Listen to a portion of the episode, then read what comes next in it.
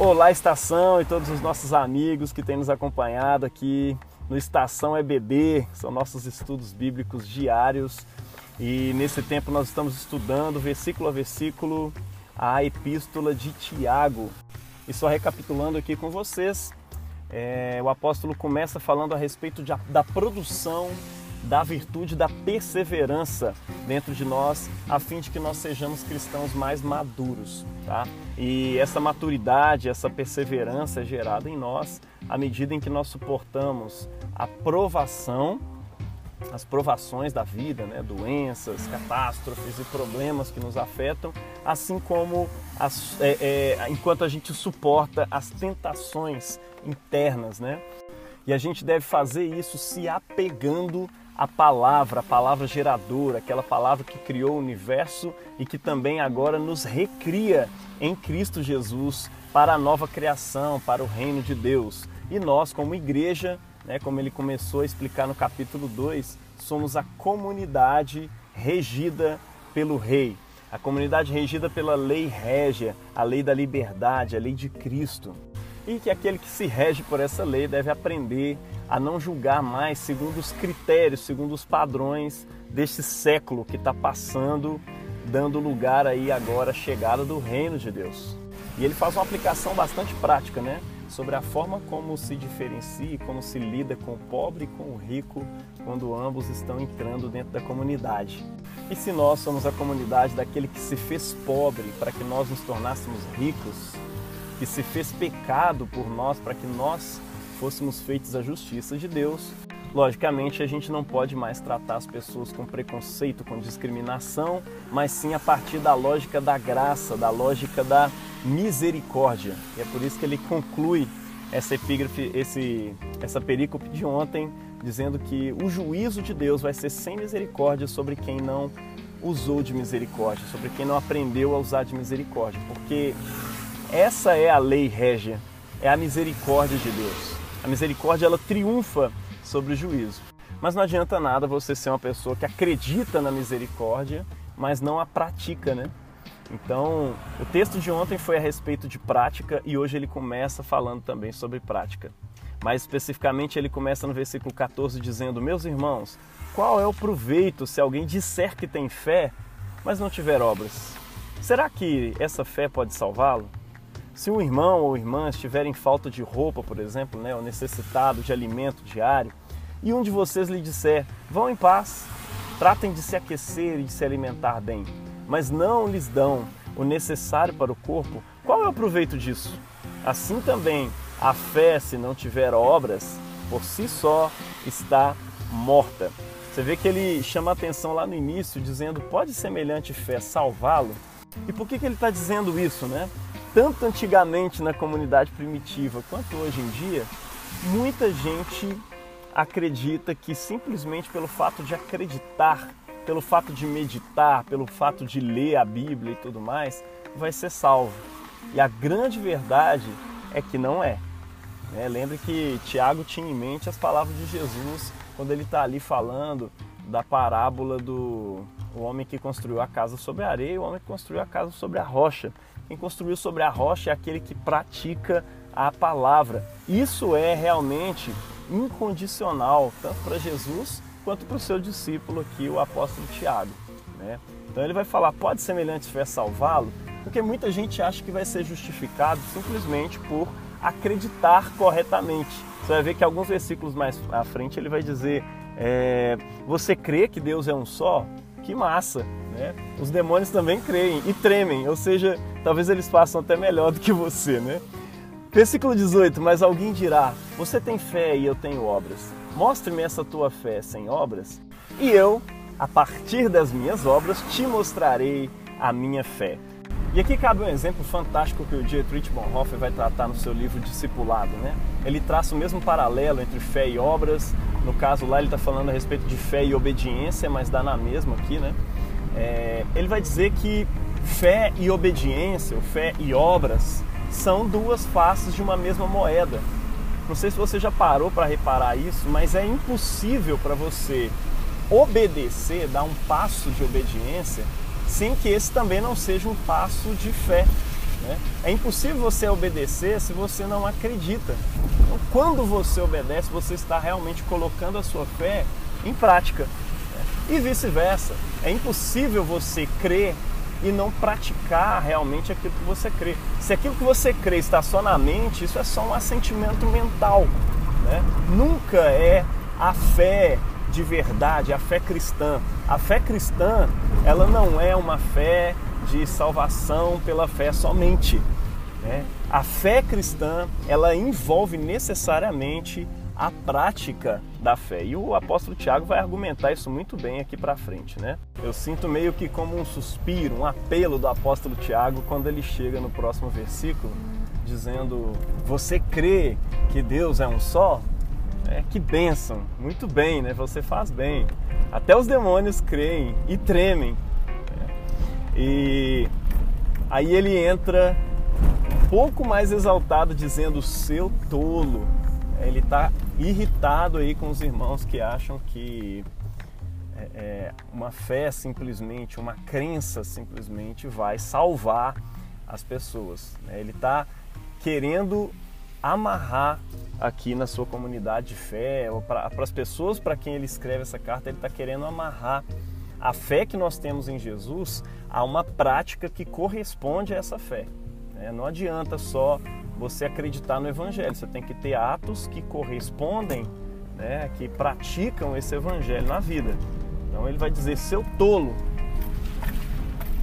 você quer ter certeza de que a fé sem obras é inútil, né, no sentido aí de, de salvar, né, ela é realmente inútil. Ele vai citar dois exemplos práticos aí do Velho Testamento, né? Abraão, nosso pai na fé, e Raabe, a prostituta que acolheu os espias que estavam olhando a terra dela antes de ser invadida e tomada pelo povo de Deus. Então ele vai dizer aí, Abraão, né? Por acaso não foi pelas obras que Abraão, nosso pai, foi justificado quando ofereceu seu filho Isaac sobre o altar?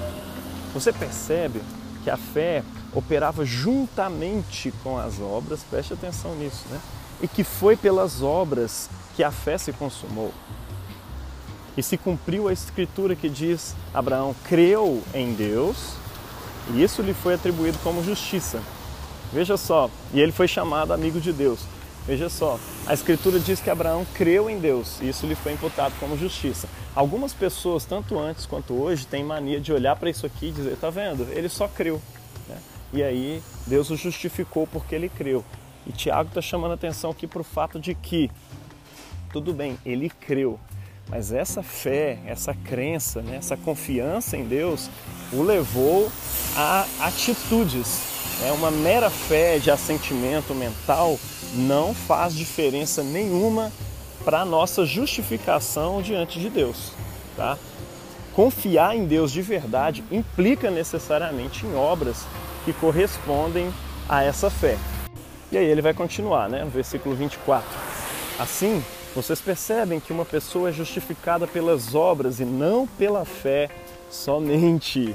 Isso aqui dá uma certa deslocada, um certo incômodo aí na galera que tem uma compreensão mais reformada da justificação, né? Mas uma coisa importante que inclusive Dietrich Bonhoeffer chama atenção também no seu livro Discipulado, né? É que nós não vamos à Bíblia para poder ratificar as nossas compreensões teológicas. É o contrário que deve acontecer, né? A Bíblia que deve definir a forma como a gente crê, a forma como a gente aborda as coisas. E a ideia aqui nem é destruir o seu calvinismo, ou o seu arminianismo, ou a sua compreensão é, mais clássica da justificação, não é nada disso. Mas é o contrário, né? É amadurecê-la. É somente reconhecendo e se submetendo à palavra de Deus, ao texto bíblico inspirado pelo Espírito Santo, que você vai realmente ser um bom reformado, né, um bom calvinista, um bom arminiano, ou seja lá que tipo de posição teológica, de posicionamento teológico você tenha a respeito da palavra. Você nunca vai fazer isso ignorando um texto bíblico. E aí o apóstolo vai continuar dizendo um novo exemplo, ele vai trazer um novo exemplo aí para a gente agora. De igual modo, será que não foi também pelas obras que a prostituta Raabe foi justificada quando acolheu os emissários e os fez partir por outro caminho? Porque assim como o corpo sem espírito é morto, assim também a fé sem obras é morta. Cara, esse exemplo de Raab é fantástico. Eu queria concluir com ele, porque Raab estava vivendo a sua vida normal, comum na Canaã, e ela não fazia ideia de que aquela terra ali havia sido dada para o povo de Deus. E quando ele chega naquele lugar, quando os espias chegam, né, para poder observar a terra e tudo mais, ela saca aquela pequena semente, ela sabe que aquilo ali iria se tornar uma grande árvore. Eu fico imaginando que talvez se ela tivesse tomado o assunto e tratado com seus familiares, eles iriam dizer: não, que isso, Canaã é gigantesca e esse povinho é pequeno, tá tudo aí, é um monte de andarilho no meio do deserto, você acha que eles vão chegar e tomar essa terra, né? Mas Raabe foi tomada por uma fé, por uma confiança de que aquilo iria realmente acontecer.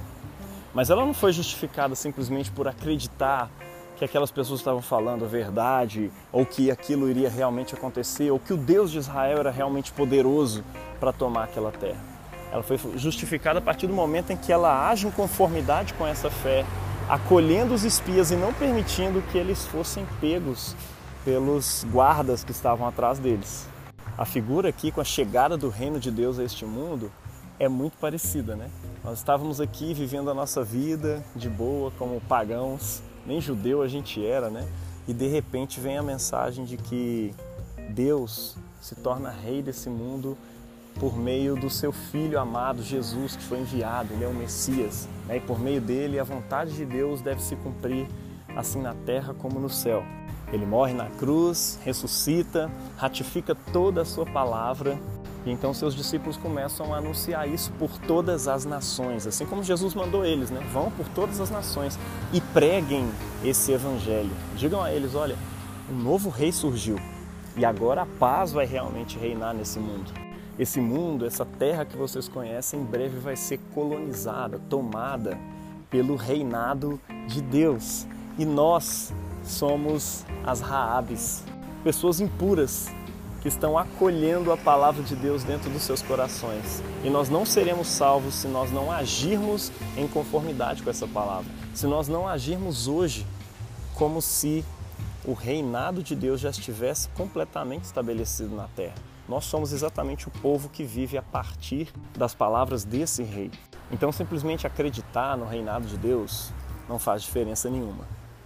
Acreditar de fato e confiar de fato na messianidade de Jesus e na salvação que ele nos dá, que é nos fazer introduzir no reinado de Deus, para dentro da família trinitária, é também praticar aquilo que a palavra diz. E isso implica não somente na nossa ação com o pobre, mas isso é muito importante, inclusive por isso Tiago está chamando isso atenção o tempo inteiro, mas isso vai implicar em todas as áreas da sua vida.